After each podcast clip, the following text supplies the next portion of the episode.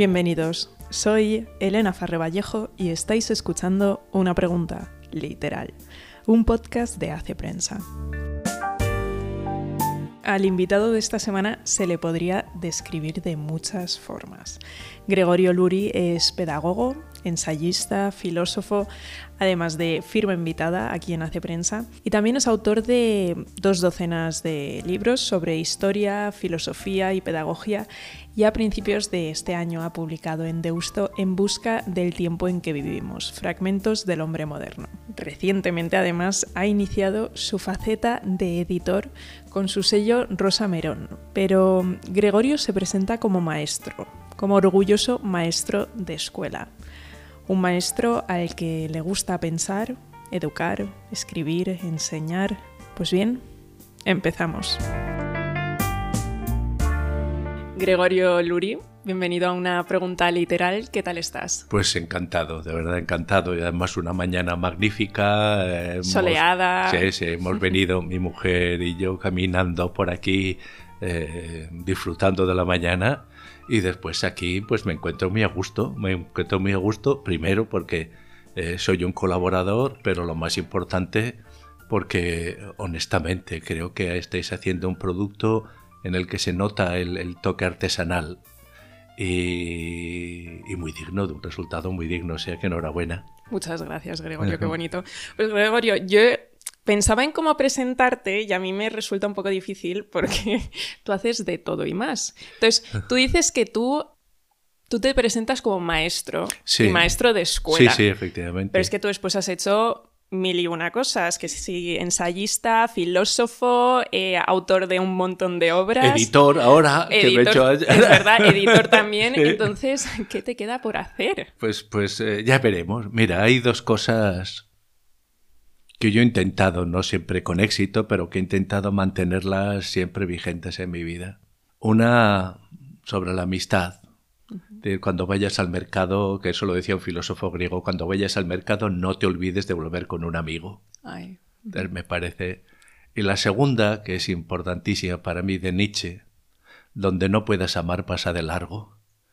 Quiero decirte que si tú tienes claro lo que dejas porque no te interesa, pues lo que te estás haciendo es porque te interesa y por lo tanto tampoco tienes ningún mérito especial. Estás haciendo eh, estás haciendo aquello que te permite disfrutar y no hay nada más. No, estoy, no me considero un héroe ni un profesional de esos esforzados. No, me divierto mucho haciendo lo que estoy haciendo.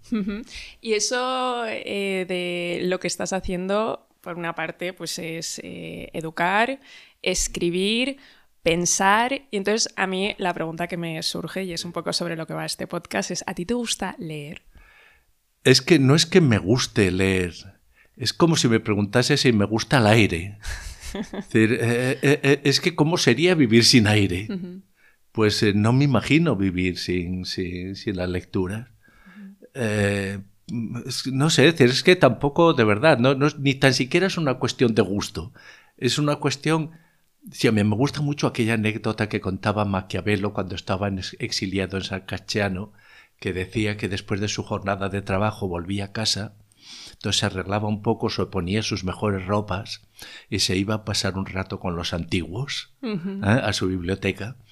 Y, bueno, pues ese rato con los antiguos, porque te tengo que decir que cada vez leo más, eh, o si quieres menos cosas actuales, eh, pero ese rato con, con los libros y eh, entrar en la mente de otra persona, parece que eso es una especie de, ¿cómo te diría yo? Es, es hacer del ladrón noble. Que tú, eh, te, fíjate, es que eso es curioso. Tú te metes en la mente de otra persona, husmeas por allá y después te vas con alguna cosa que aquella mente ha producido.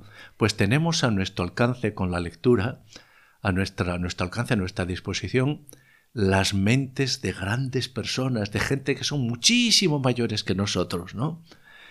Y, es un lujo, porque un gran libro no es menos bello que, que una gran catedral.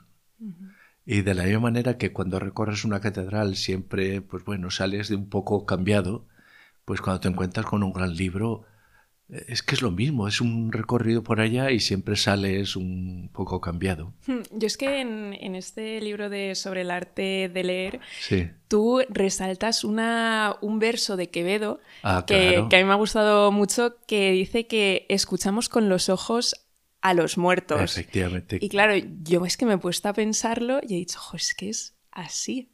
O sea, es mm. entrar, pero verlo con los ojos, escuchar lo que han pensado los que han vivido antes que nosotros. Por eso es tan triste cuando a veces te encuentras con gente que te dice, es que los clásicos se han vuelto difíciles, Quevedo se ha mm. vuelto difícil. Lo que hay que tener muy claro es que si se han vuelto difíciles no es por su culpa, sino por la nuestra. Mm. Porque tú puedes vivir muy bien sin haber leído a Quevedo. Eh, perfectamente te diría que eso un inglés no lo aceptaría tan eh, eh, de una manera tan normal como lo aceptamos nosotros y Quevedo fuera uno de sus grandes. Quevedo es difícil, Quevedo es complejo, pero todo aquello que hace con nuestra lengua, la nuestra, es decir, porque compartimos un patrimonio común con nuestra lengua, la manera de inmiscuirse entre las palabras, de crear e, ese genio, esa genialidad permanente, es que es, eh, eh, no, es, no es menos grande entrar en un texto de Quevedo que ir al Prado a visitar las meninas, de verdad. de lo que pasa es que las meninas, pues bueno, estás allá y podemos decir que a las meninas no cuesta demasiado esfuerzo contemplarlas. Otra cosa es entenderlas, pero contemplarlas te sitúas delante y dices, qué bonito. Con Quevedo no puedes decir qué bonito, tienes que decir, eh, pues, pues, pues, pues casi hay que jurar con Quevedo, ¿no? Porque a veces te enerva, a veces te, te, te, te enfada por las cosas que dice, otras veces te hace soltar la carcajada. Pues eh, eh, claro, escuchar con los ojos a los muertos, y, él, claramente lo hace porque tiene, tiene toda la tradición clásica. Piensa que una de las traducciones para mí mejores, que se han hecho de un manual estoico, el Enquiridión de Picteto, lo hace él traduciéndolo a verso, el verso castellano, ¿no?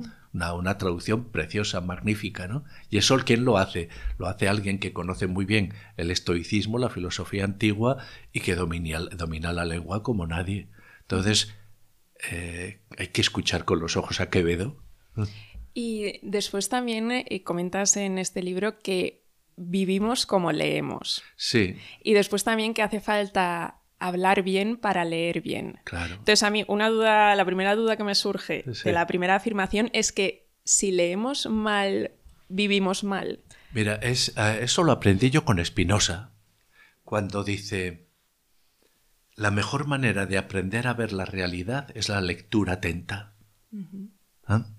Y efectivamente, depende tu velocidad. Esto es una hipótesis que no sé si científicamente es irrefutable, pero digamos que tú te hueles que esto es cierto, ¿no? Eh, quien lee rápido ve rápido. ¿eh? Y quien está acostumbrado a, la lectura lenta, a la lectura rumiante, ¿eh? a, rumiar su lectura, a subrayar, a leer con, con un eh, decía Steiner que un, intelectual es aquel que lee con un, con un lápiz, ¿no? Pues eso. Eh, bueno, pues eh, digamos que te educa un poco la atención, ese, ese bien colectivo cada vez más escaso, ¿no? Colectivo porque está a nuestra disposición si queremos esforzarnos para conseguirlo y escaso porque estamos viviendo una crisis de la atención. Y esa crisis de la atención para mí es paralela a esa crisis de la lectura de la lectura lenta, de la lectura pausada, ¿no? Sí, vivimos como leemos. y Gregorio, una pregunta que a mí me, me surge es que tú te levantas a las 5 de la mañana para leer. Mi mujer está aquí. Que lo diga ella. No es que me levante cada... Pero hay muchos días que me levanto pues a las 5 o a las 6 y entonces me pongo a leer. Eh, la, la, primera, las primeras horas que son, son especiales. Pero es que además me pasa otra cosa muy curiosa y mi mujer también lo puede confirmar. Muchas veces estoy escribiendo algo y me encuentro con un dilema o no acabo de tener las ideas claras o veo que la conclusión a la que he llegado, es decir, comparto las premisas y la conclusión no me gusta, ¿no? Que a veces el pro, por eso cada vez tengo más claro que pensamiento crítico quiere decir escribir, porque en tu propia escritura ves objetivado muy bien tus intenciones intelecto. Todos tenemos maravillosas intenciones, ¿no? Pero cuando las vas a escribir, a mí eso me pasa muchas veces, que este paso de acuerdo al 100%, el siguiente de acuerdo al 100%. Y la conclusión, mm, no me gusta. Pues hay muchas veces que me voy a la cama, digo, ah, eso no lo tengo, no lo tengo bien resuelto, y me despierto clarísimo, ¿verdad? Con la idea muy, muy clara de qué es lo que tengo que hacer. Entonces voy corriendo a escribirlo porque si no, pero tampoco tiene demasiado mérito. Decir, eh, no, porque eso es una cuestión de la edad. Nosotros hemos sido muy dormilones y ahora, pues, pues, pues, muchos días, pues con eso, con, me voy a la cama pronto también. ¿eh? Hay días que a las 10 estoy ya muerto. Entonces, si te vas a las 10 a la cama, a las 5 no es una hora heroica, ¿no? Tú miras las cosas y no, no tengo nada de héroe, de verdad que no, ¿eh? Porque si otro día me apetece quedarme... Hay días, también está mi mujer que lo puede decir aquí, que a las 5 estoy ya produciendo y a las 8 digo me voy a la cama. a echar una siestecita de media sí, Sí, sí, sí, y a las 8 me voy a la cama, me echo una siesta es la, la, la, libertad de estar jubilado es doble. Por una parte, porque ya no tienes aquella referente del currículum, eso te da igual, ya la has abandonado, ya no haces nada por puntos o por méritos. Y segundo, porque lo que haces, además de hacer lo que quieres, lo puedes hacer cuando quieres. Mm. Y yo es que te quería preguntar por tu, vamos, el inicio de tu vida lectora, pero tengo entendido, o sea, y te quería preguntar si era pues por herencia familiar, si había libros en tu casa, pero tengo entendido que tú enseñaste a leer a tu madre. Bueno, pero tampoco tiene eso nada de especial heroico. Sí, mi madre era analfabeta, mi madre No, pero también, entonces, ¿cómo En casa, había, en casa había un libro. ¿Y cuál era? Un libro, era una, un viaje de dos niños por España que se titulaba Historia de España de eh, Fray Justo Pérez de Uzbel. Eh, un personaje curioso. Y ese, era el libro que había en casa. Y pues, pues, no, no, yo comencé al... Y eh, te voy a decir más, cuando recuerdo cuando estaba haciendo ingreso con los 10 años, que me decían, tenéis que leer, tenéis que leer. Y yo fui a la biblioteca del centro y cogí un libro que me gustó mucho por la portada, que era El Conde de Montecristo. Y al llegar a casa, pues me echaron la bronca. ¿Qué haces con novelas? Lo que tienes que hacer es estudiar leer, leer, leer, es decir, eh, descubrir que, hay algo, que hay algo de ti mismo que reconoces en la lectura, pues eh, cuando estaba en un internado con los frailes capuchinos en Alsasua y descubrí, pues qué sé yo, Salgari, que para mí era, bueno, decir, es que, y eso creo que es importante porque pienso que buena parte de la crisis de la literatura infantil, nuestros niños leen mucho, pero a los 11 dejan de leer, mm. es debida a que carecen de héroes con los que identificarse. Y yo, yo, yo me identificaba totalmente con los personajes que leía, es decir, de Calmay, te podía decir mil cosas, yo era ese, es decir, no estaban, yo no existía la vida de un personaje, un protagonista de una historia, no, no, era yo el que estaba viviendo eso. Por eso esa sensación de que cuando lees, acabas, cierras el libro, lo has leído, quisiera de pérdida. exacto, quisiera seguir. ¿Qué ha sido de cada uno de ellos? ¿Dónde puedes encontrar? ¿Cómo es? Eh, soy un lector en este sentido, pues a partir. Sí que leía mucho, pues a partir sobre todo de los 12 años, sí que comencé a leer mucho. ¿Y cuáles fueron esos primeros libros que te marcaron? O sea, has mencionado El Conde de Montecristo, pero. El, no, El Conde de Montecristo no lo acabé de ah, leer, pero. Ah, mira, te podría contar una historia. El primer libro, esa es una historia en, en casa de mi hermana mi hermana me pasa 16 años a mí. Eh, en casa de mi hermana estaba casada y había en el comedor una especie de estantería pequeña con libros y había uno arriba del todo.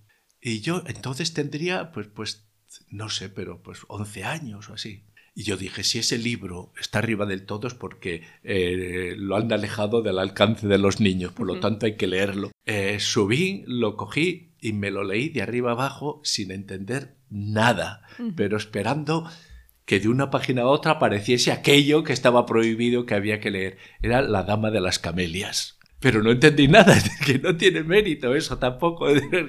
Era, era el morbo el que me llevaba a leer eso, ¿no? Aquí tiene que haber algo interesante. Y ahora, no, fíjate, después me he dejado, o sea, no, no, no he querido volver a leer ese libro del que no entendí hmm. nada porque el no entender nada en este caso me parece una referencia. y que también lleva a querer entender. Sí, sí, sí. Pero después, te, mira, te podría decir más aquí. Creo que el maestro que de verdad me enseñó a leer lo encontré en la universidad. Un profesor. Sí, sí, un profesor. Un profesor que fue además el director de mi tesis y que, eh, bueno, pues esa, lo que decíamos, esa lectura lenta que después ha hecho que tengan los libros que me interesan, casi te diría un, un ejercicio cabalístico con ellos, porque me gusta apuntar las palabras que van apareciendo, qué tipo de palabras aparecen más, qué tipo de Y eso es un ejercicio muy interesante, porque a veces cuando me pide un autor, pues alguien, ¿no? Oye, ¿me presentarás mi libro? Pues tal, lo leo. Y digo, ¿a que no sabes qué, cuáles son las tres palabras que más aparecen en tu libro? Ah, no. Y entonces, pues mira, son esta, esta y esta. Y se quedan diciendo, ah, pues mira, de la primera igual sí, pero las otras dos no. Lo que te comentaba de ese profesor, Jordi Sales, que me enseñó a leer y lo creó, consideró mi maestro de lectura lenta. él, insistía mucho, ¿no? Es decir, es que sobre todo leyendo a los clásicos, a Platón, después que hay que leer tal. Y yo descubrí, y esa fue una de las eh, tesis de, mi tesis, que los autores antiguos a veces cuando están escribiendo determinados pasajes están cargados de intensidad por la repetición de una raíz semántica que después cuando la traduces igual no tiene sinónimos y, buscas otros esfuerzos, pero te encuentras en Platón o en Esquilo o en Sófocles a veces la repetición de un concepto en cinco líneas que en griego suena bien, pero en, castellano cuando traduces suena muy reiterativo, ¿no? Eso quiere decir algo, ¿no?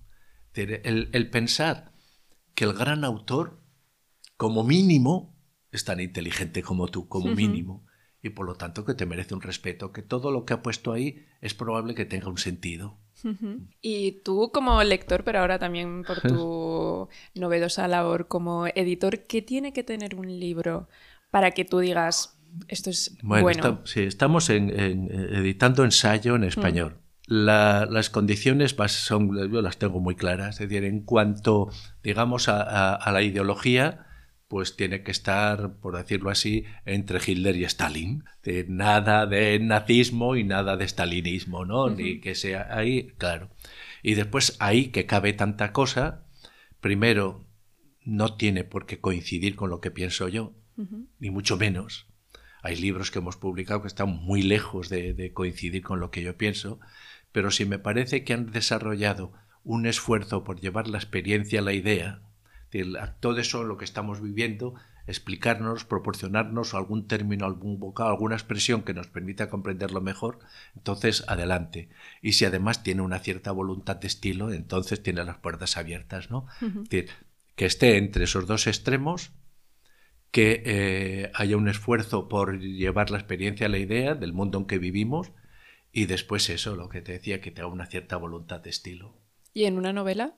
¿Qué buscas? Es que hace mucho tiempo que no Es que eso te quería preguntar también, ¿por qué? Porque claro, tú sobre todo has escrito ensayo y también publicas ensayo, entonces yo tenía la duda de, ¿tú lees...? No hace mucho tiempo que dejé de leer, que dejé de leer novela. Y no te lo digo como, como algo noble y nada, sino simplemente que creo también que hay que un poco dejarse llevar eh, por donde para aquello que te encuentras más a gusto. Ahora, por ejemplo, estoy inmerso, ahora llevo varios años, pero inmerso en nuestro siglo XIX y sí que me he leído alguna novela, sobre todo del grandísimo Juan Valera, que cada vez me parece más grande, eh, pues para, para reencontrarme con, con, alguien que, que, para mí es un milagro de muchas cosas. Pero me lo paso mucho mejor, sobre todo cuando estás ahí inmerso en este siglo XIX y, y ves cosas que ya las hemos olvidado. Pues mira, por ponerte un ejemplo. ¿Quién se acuerda hoy de quién fue Severo Catalina? Nadie. Nadie. Nadie. Era Severo Catalina. Bueno. Fue ministro en España, fue, acompañó a la reina Isabel II al exilio, monárquico a rajatabla, un señor muy conservador, y que tiene dos libros que al descubrirlos yo salté de alegría. Uno, El progreso se titula y dices que va a hablar un carcamal conservador sobre el progreso, pues condenarlo. Y te encuentras que dice, comienzas y dice, progresar no es correr, progresar es subir. Pues este es de los míos. ¿Cómo no te vas a leer eso? Efectivamente, este es de los míos. Pero después tiene otro libro que se titula La mujer. Y también piensas lo mismo, dices, un carcamal tan, tan conservador además, pero muy, muy conservado. ¿Qué va a decir de la mujer? Pues dirá aquello de la mujer sentada, la pierna quebrada y en casa, ¿no? Y no, comienza y dice, mira, lo mejor que podríamos hacer sobre la mujer es dejar de escribir sobre ella y abrirles las puertas de las universidades para que ellas escriban sobre sí mismas. Mm. Demonios, un conservador de mediados del siglo XIX. Que mete a las mujeres en la universidad. Exacto, que ellas escriban sobre ellos. Pero eh, esa, esa, labor de, de, de, de, recuperar en el pasado, de encontrar en el pasado ideas como estas, por una parte me parece que es como, como excavar y encontrar oro. Por otra parte, me parece que es hacer justicia a gente que es grande y que el propio proceso de la historia los ha olvidado porque nadie se ha parado a leerlos. Y después que creo que tenemos un, deber de justicia ante lo que nos han precedido. ¿no? El, me interesa mucho, y ya veremos si algún día la acabo, pero quisiera construir algo así como, no sé muy bien si un diccionario o una historia del conservadurismo español con la intención esta. De, en Balmes, todo el mundo en Cataluña sabe que tiene una calle en Barcelona. Ahora ya no lo lee nadie. Pues bien, en mi editorial vamos a, publicar algo que estoy convencido que sorprenderá a todo el mundo. Fragmentos, fragmentos, sentencias y aforismos. He leído toda su obra recogiendo ideas, ¿no? Y un señor que es cura, que además que, que escribe, pues eso, el criterio, pero el criterio, tú fíjate, cómo se ha interpretado el criterio. Se dice, esto es un señor que quiere imponernos su criterio. Cuando Balmes lo que te está diciendo es, tú debes hacerte con tu criterio. Pero después te encuentras sus textos, sobre todo en un texto preciosísimo que tiene sobre el Papa Pío IX. Y está hablando sobre las ideas, el, eh, cómo, cómo, cómo funcionan las ideas. Y dice, convenzámonos, una idea no se puede detener con bayonetas las ideas tienen que se meten por entre. Entonces lo que tienes que hacer es otra cosa, no intentar responder a las ideas con un rechazo por la fuerza, sino lo que tienes que hacer es oponer a las ideas ideas. Y ese es su esfuerzo. A mí eso, pues, pues me parece de plena vigencia. Pero después hay otra cuestión aquí que me interesa especialmente, y es que fíjate, si tú eres capaz de leer y entender a un autor de hace 200 años, por no ir a Grecia, quiere decir que entre él y yo hay algo común. Y por lo tanto, que no todo es fruto de la historia, que no todo va evolucionando, todo cambia, que lo mm. quiere decir que hay permanencias antropológicas. Y esas permanencias antropológicas es lo que hoy no queremos ver, porque damos por supuesto que cada época tiene sus valores, sus principios, que todo se construye, que todo tiene que ser, que lo nuevo es lo que tiene eh, valor, etc. De alguna manera me parece que, que detenerte con un autor antiguo y decirle tiene razón es refutar a las ideologías dominantes del presente.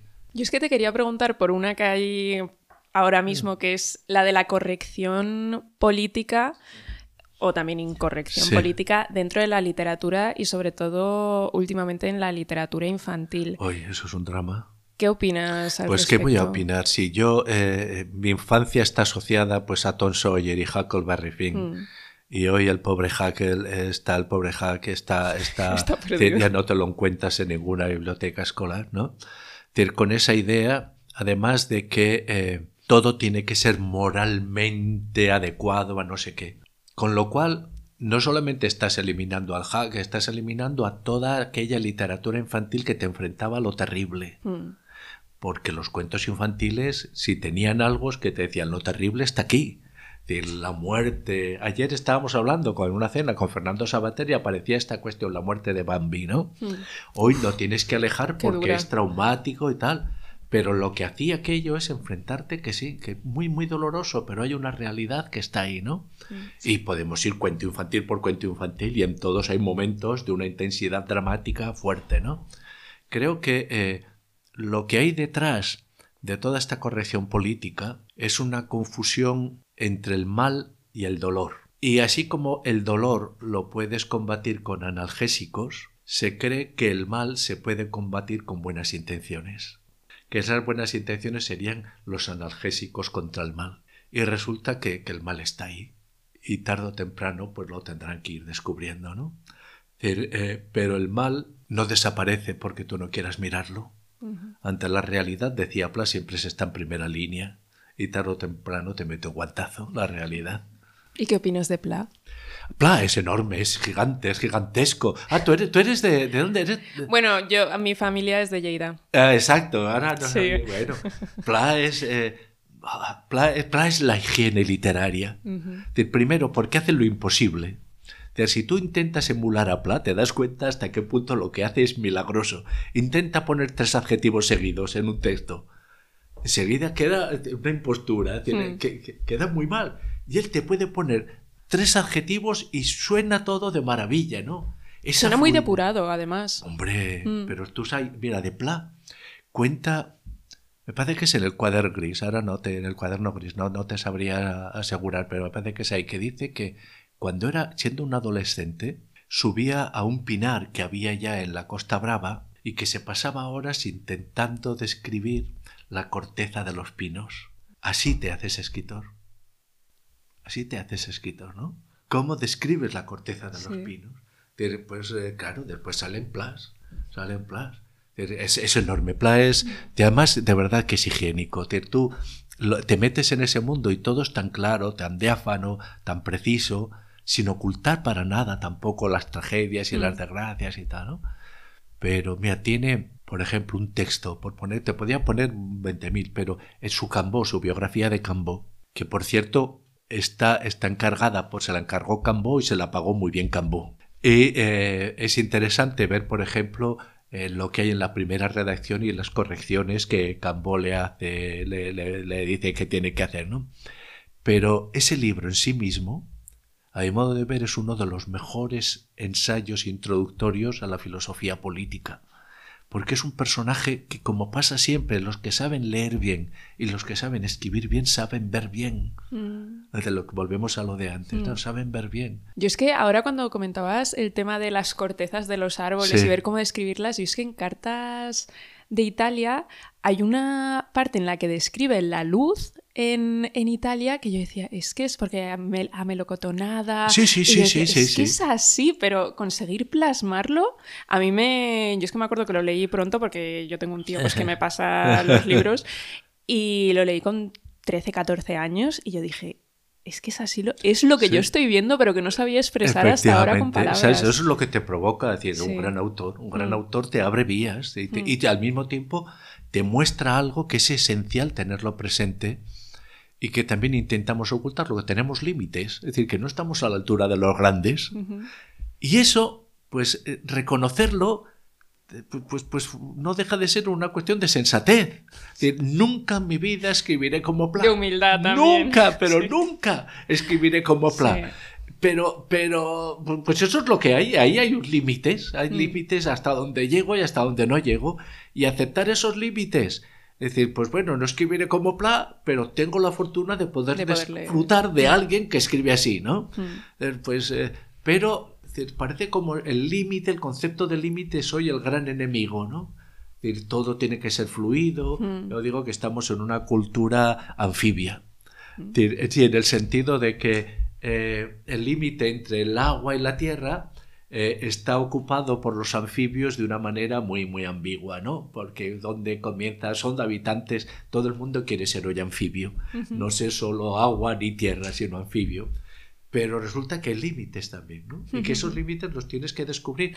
Los estoicos, que ahora no sé muy bien por qué razón se han puesto de moda, los estoicos decían, si no te enfrentas a dificultades, nunca vas a saber lo que vales.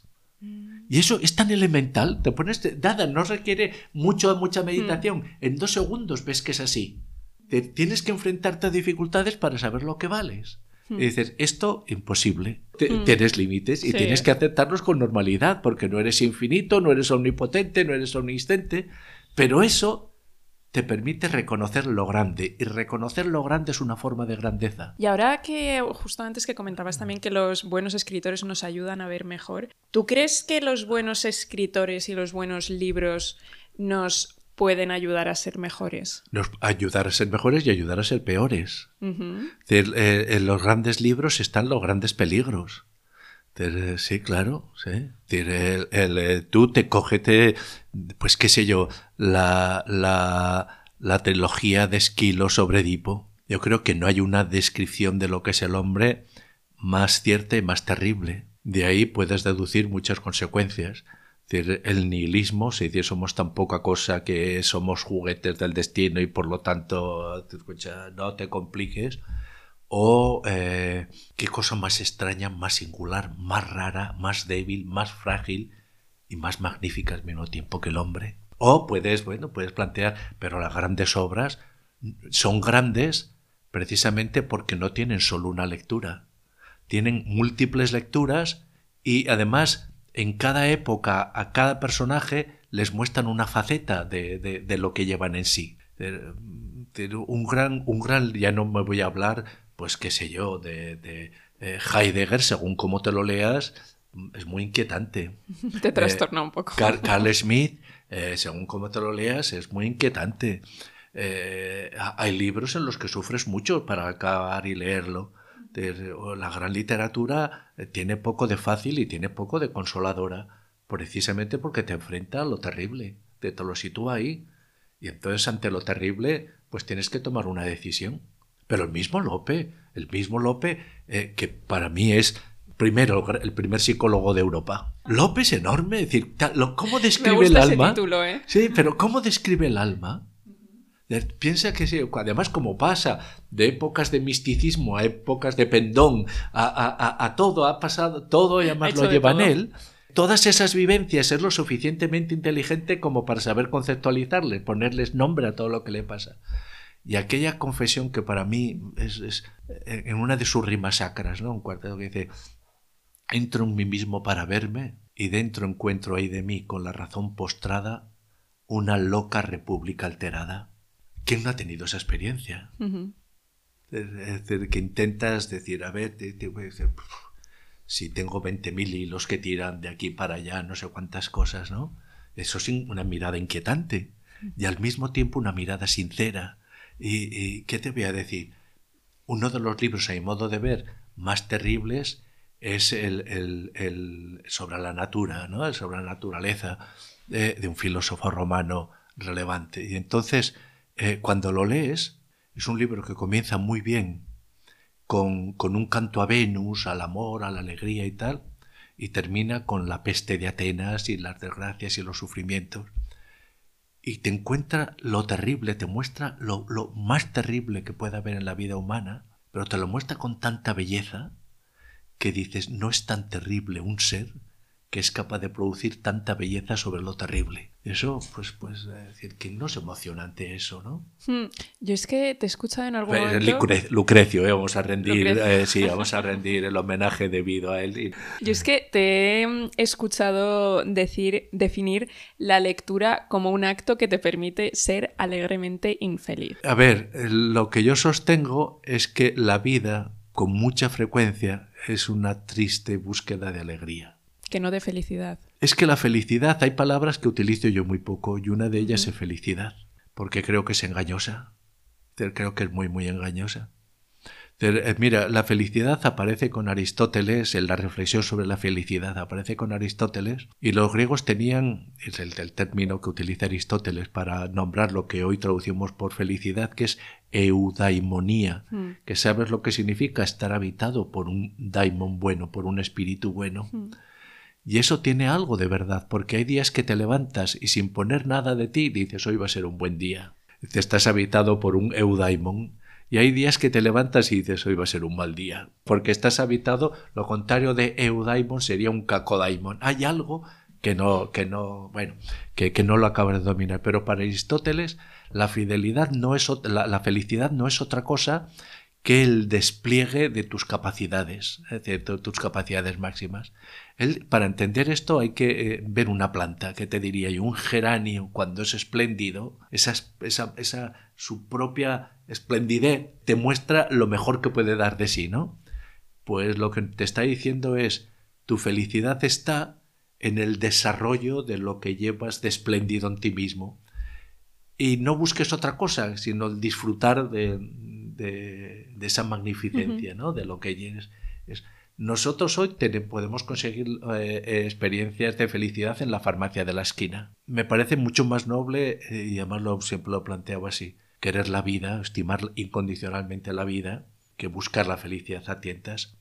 Pero buscar, amar incondicionalmente la vida es también enfrentarse a lo terrible de la vida. Los seres que más quieren se pueden morir, Tú puedes un día descubrir pues que tienes no sé qué, tienes tus propias contradicciones que están ahí y querer la vida en ese día, digo que es una triste búsqueda de alegría porque estás arrastrando todo eso, ¿no?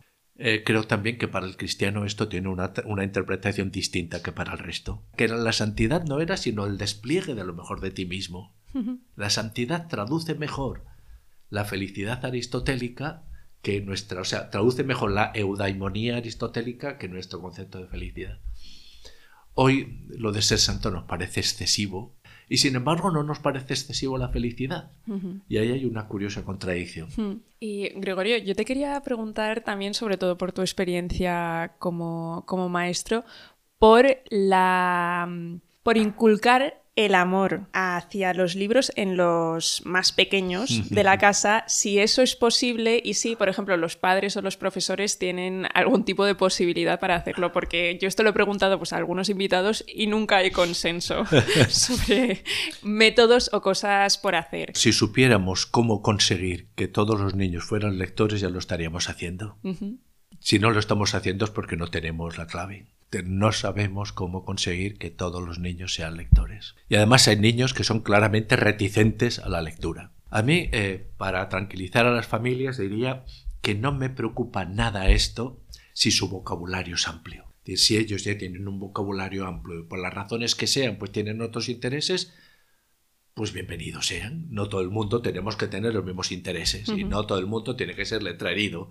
Está muy bien que haya pues mecánicos magníficos interesados en la mecánica, que haya cirujanos interesados en tal y que no están especialmente interesados por nada que vaya más allá de, de, sus competencias técnicas. Por lo tanto, lo importante, lo realmente importante es saber si una persona tiene un vocabulario de 600 palabras o de 6.000 o de 60.000 ¿Me entiendes lo que te quiero decir? ¿no? Porque si tiene palabras, una riqueza lingüística, ya está en condiciones de descubrir el mundo y sus matices, que es lo que hemos dicho que nos va a proporcionar la buena lectura. Lo importante siempre, lo que es triste entonces es el niño con un poco con un escasísimo vocabulario, porque este niño la lectura es un tormento. En todo caso, para mí el dato más relevante, que yo lo constato de una manera muy clara, pero no acabo de tener una explicación convincente, es lo siguiente. Nuestros niños leen mucho. Tú miras las librerías y las secciones de literatura infantil, hay siempre niños y además hay un montón de libros de, de literatura infantil, algunos que están muy bien, ¿no? ¿Qué es lo que pasa para que a los 11 años los niños dejen de leer y las niñas continúen? Ahí algo pasa. Los niños a los 11 años dejan pero un porcentaje altísimo de leer. Algunos de ellos después se reenganchan.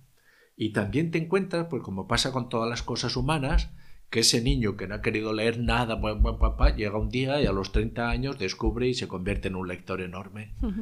¿Quieres ¿Eh? que eso... Eh, no sé quién decía que el ser humano es el ser que distorsiona la geometría. y, todo aquello que te parece evidente resulta que no.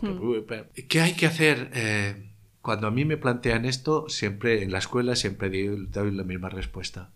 Lo que puede hacer el maestro y lo que creo que le debemos exigir al maestro es que se muestre como lector. Más que decir hay que leer, más que decir yo leo, que se muestre como lector. Que el niño pueda desenvolverse en la escuela alrededor de adultos que de manera natural son lectores. Eso muchas veces tiene una traducción directa, o sea, una conclusión directa, que es cuando me preguntan, ¿pero tú crees que los niños tienen que leerse el Quijote o cualquier libro? Y siempre digo lo mismo, los niños no, pero el maestro sí.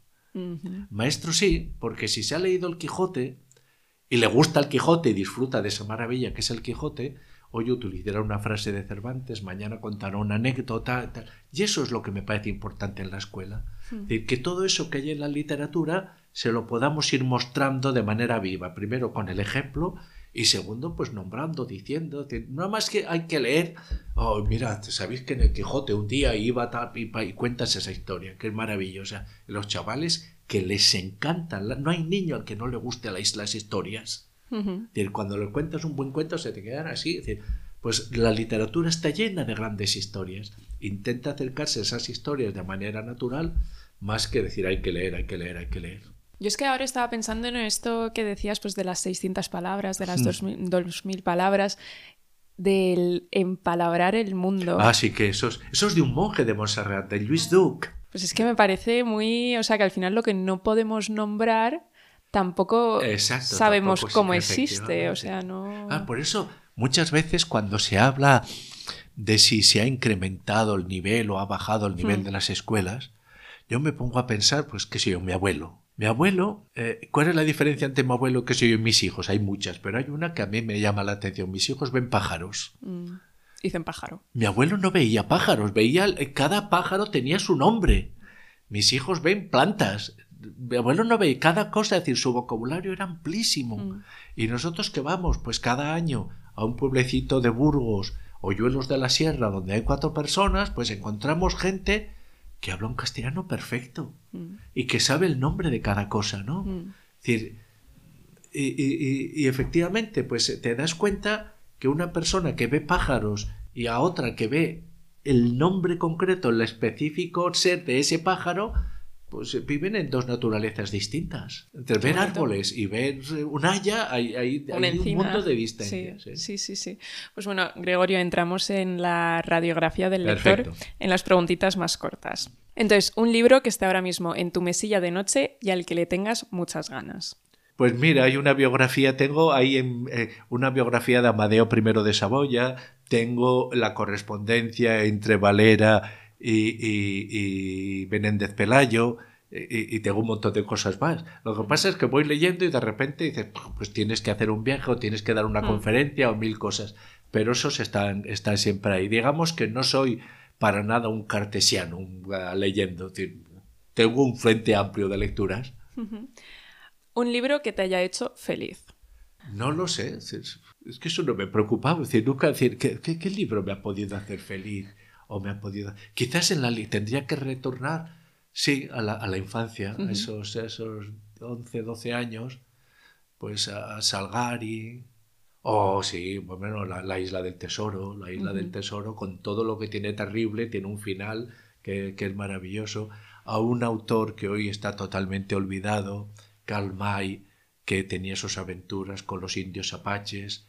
Nunca jamás he vuelto a leer con aquella intensidad Ujú. y, y- y estaba en ese mundo y eso, pero tampoco soy muy, no creas que soy muy, muy, muy beato con los libros, ¿eh? Un libro que te haya hecho alegremente infeliz. Platón, que es un, mi contemporáneo y cada vez es más contemporáneo, sí, porque, o también te podría decir el que hemos hablado antes, el de Rerum Natura de Lucrecio. ¿Y de Platón cuál destacarías? Cualquier cosa, Cualquier cualquier cosa. Es decir, eh, sales primero de Platón con la sensación de que ¡oh! se te ha abierto el horizonte. Y segundo, que la lectura que acabas de hacer lo único que ha hecho es prepararte para la siguiente lectura. Es decir, un libro realmente es bueno cuando no lo puedes alejar demasiado de ti porque sabes que, que, que vas, necesitas volver a leerlo. Y yo tengo en mi cuarto los libros de los que sé que no me puedo alejar. Y están, pues en estos momentos, los autores del 19 y, y- y Platón y los clásicos. Una última lectura que haya merecido la pena. Te, te cuento cómo leo. Venga, Te cuento cómo leo. Yo leo siempre eh, con un lápiz. Muy bien. Entonces, eh, todo aquello que subrayo y noto, pongo notas al margen va al montón de libros leídos. Y en el montón de libros leídos hay un momento determinado que se convierte en una torre de Pisa, tal, y dice, entonces ha llegado el momento de coger el por abajo para arriba esos libros, repasar lo que he subrayado y llevarlo a mi diccionario particular. Yo tengo mi diccionario particular que, que no lo sé, pero puede tener en estos momentos en, en el ordenador pu- pues alrededor de las 3.000 páginas tendrá, porque llevo muchos años haciéndolo, ¿no? Y, y mi libro preferido es mi diccionario. ¿Qué En el- apuntas en ese diccionario? ¿Mm? ¿Qué apuntas? O sea, frases. Ya, yo tengo muy vocabulario. E- Ese es mi libro. Por, por intentar ser honesto, alguien que así. Un personaje, un filósofo ruso al que me costó entrar y cuando entras al final se te abre la puerta y dices, qué maravilla. Lev Shestov. ¿Eh? Apoteosis de lo infundado. Como, como descubrimiento, decir, "Oh, oh, esto, esto es denso, esto es grande, esto tal. Pero mi libro, mi libro, es decir, es cuando, cuando voy exprimiéndolos y aparecen en mi diccionario. En tu diccionario.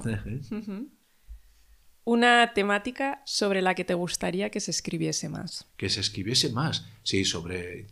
Yo solo he hecho mucho en falta pensando en Francia. En Francia tienes toda una clase intelectual que está siempre reflexionando sobre el presente. Y cualquier problema enseguida te encuentras dos, tres autores que escriben y publican. Nosotros creo que somos intelectualmente muy, muy cobardes. Mm. Eh, porque no nos atrevemos a enfrentarnos directamente a los problemas actuales desde una perspectiva que sea honesta y entonces será polémica. ¿Y por ejemplo? ¿Algún tema en particular que a lo mejor no Cualquiera de los que hoy pueden aparecer en noticias en la prensa, desde la guerra hasta las cuestiones de género y sexo, ecología, etcétera, etcétera, hoy es mejor inhibirse de, pero eso ves, esos debates los ves muy, muy vivos en Francia o en Inglaterra o en Alemania o en Italia. En Francia porque lo conozco mejor, ¿no? Que tú vas a las, eh, recorres cualquier librería en Francia y te encuentras con un gran número de autores franceses reflexionando sobre el presente. Jo, pues yo en Alemania lo veo casi más cobarde que aquí en España. Sí, en, Alemania. Yo casi que sí. que está bastante más envuelto en toda la corrección. No me asuste. Esa es mi percepción vamos, habiendo vivido ahí años. Un libro que hayas releído más de dos veces. Ah, pues, pues Muchos. Cualquiera de Platón, cualquiera de Aristóteles, cualquiera de los filósofos griegos y romanos. siempre, ¿Un libro preferido de todos los de si me dices, ¿cuál te llevarías de Platón a una isla desierta? Pues me caches la mal, qué puñeta. no me puedo llevar pero, dos. Pero, pero probablemente sería el banquete.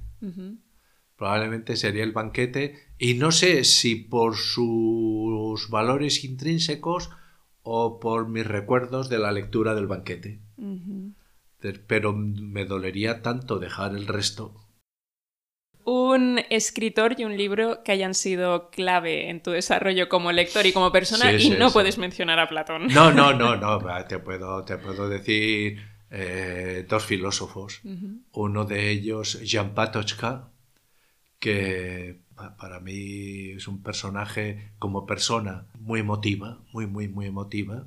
Sus libros, por una parte, lo que son de estricta filosofía, fenomenología, como aquellos libros de, podríamos decir, más, más abiertos, Platón Europa, ensayos heréticos, Jan Patochka para mí fue esos encuentros que te hacen desviarte muchas cosas, ¿verdad? Y, la primera vez que viajamos a Praga, lo primero que hicimos fue llevarle unas flores a, Jan Patochka, claro, Jan Patochka, y después otro filósofo que no está muy lejos de Jan Patochka en ciertos aspectos, es un filósofo eh, ruso norteamericano, Leo Strauss, al que me he pasado muchos, muchos años leyendo tal y conseguí escribir una biografía intelectual de, Leo Strauss. Los dos están... Y además tengo, mira, te, voy a contar una historia que me parece tan bonita. Para mí, el filósofo vivo más importante en España es el farero de la isla de Ons, allá en, La Coruña, la Real una isla preciosa. El farero de la isla de Ons, lo de filósofo va en serio, es decir, no es retórica, no es...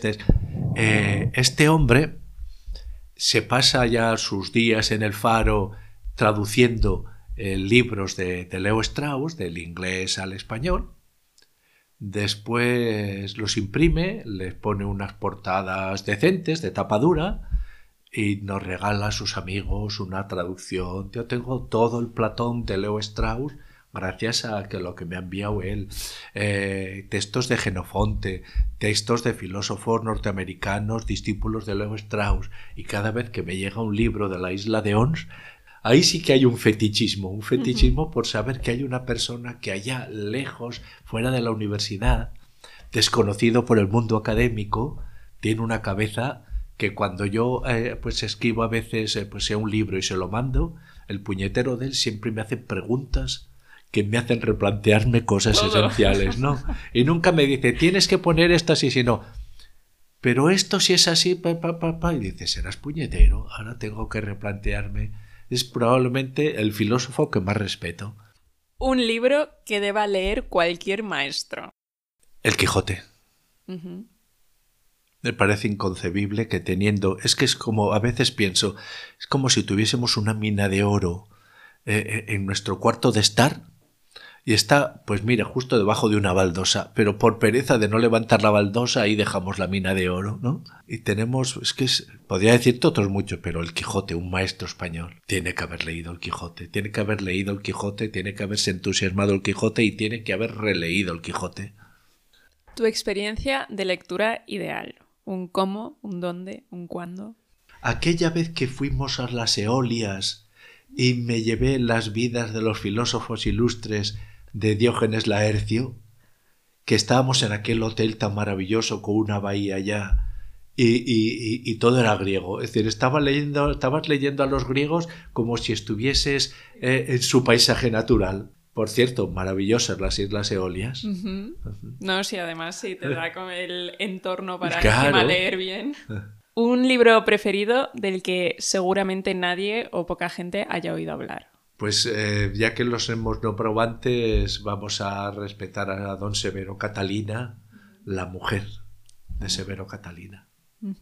Un libro que ayude a una persona que acaba de finalizar sus, sus, estudios a entender el mundo un poco mejor, ya sea a nivel ah, humano ah, mira, o laboral. escucha, que se lo sude. Yo no se lo voy a dar consejos, eh, que se esfuerce, que abra camino porque eso de dar consejos de lectura es de, de quien los pide, eso es de vagos. Ah, sí, enfréntate, enfréntate, enfréntate a todo eso y vete haciendo tu propio camino. Mira, cuando en, en, el 70, creo que era el 79 o el 80, que, que Borges fue a Barcelona. Borges para mí era... no Dios, estaba un poco por encima de Dios Borges y como llegaba al Paraninfo de la universidad, pues yo estaba ya el primero haciendo cola para, para entrar. Y cuando entré, el primero, eh, pues no busqué, no sé por qué, ningún asiento en primera fila, sino en la tarima al lado de la mesa y me senté allá. Como se llenó, nadie me apartó de la tarima. Y allá estaba al lado de Dios, es decir, es decir la, la, en fin. Y una pregunta, recuerdo que le hicieron una pregunta, ¿qué es lo que me has hecho? ¿Qué libros hay que leer? ¿No? ¿Qué libros hay que leer? Y él dijo, ¿y por qué hay que leerlos? Nadie está hecho para todos los libros, mm. ni todos los libros están hechos para una persona. Cada uno tiene que construirse tu trayectoria lectora. Y eso, pues quiere decir que vas a, te van a caer en las manos libros que te van a decepcionar, pero tienes el valor de reconocerlo. Decir, este, todo el mundo me habla de él y a mí que, que, que, que, no me interesa nada, pues déjalo, dale 20 páginas de, margen y déjalo. Hay libros en los que, pues, mira, que recuerdo en mis tiempos el paradiso de Lezama Lima, que todo el mundo, ah, qué maravilla. Yo no podía con él, se me atragantaba Lezama Lima y después. Y eso es algo que cuando lo he confesado siempre te encuentras con alguien, hombre, Lezama Lima. Pues yo no podía con Lezama Lima. ¿Qué quieres que te diga? El sobre el evento de Heidegger necesitas estar bien comido, bien dormido para leer tres páginas seguidas y entenderlas, ¿no? Que estar y darte cuenta, bueno, de verdad, lo que importa es tu trayectoria lectora.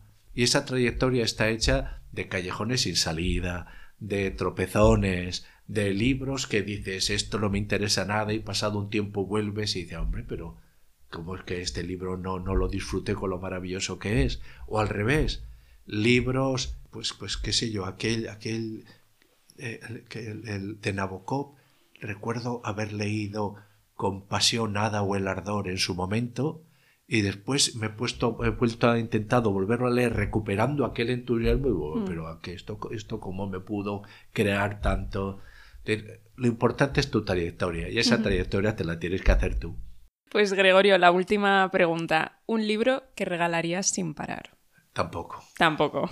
Vaya. o un libro que hayas regalado. Es que no No regalas libros. Y además, iba a decir una palabra gruesa, pero vamos a dejarlo. Hay una cosa que me pone muy, muy nervioso. Y es la persona que te regala su libro. Si te lo regala, te lo regala. Por lo tanto, es tuyo y ya puedes hacer con él lo que te dé la gana. Tirarlo por la ventana, quemarlo, leerlo.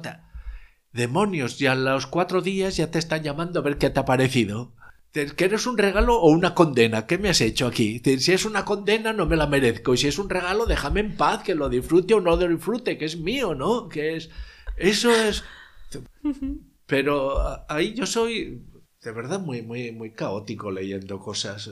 ¿Qué, te puede decir?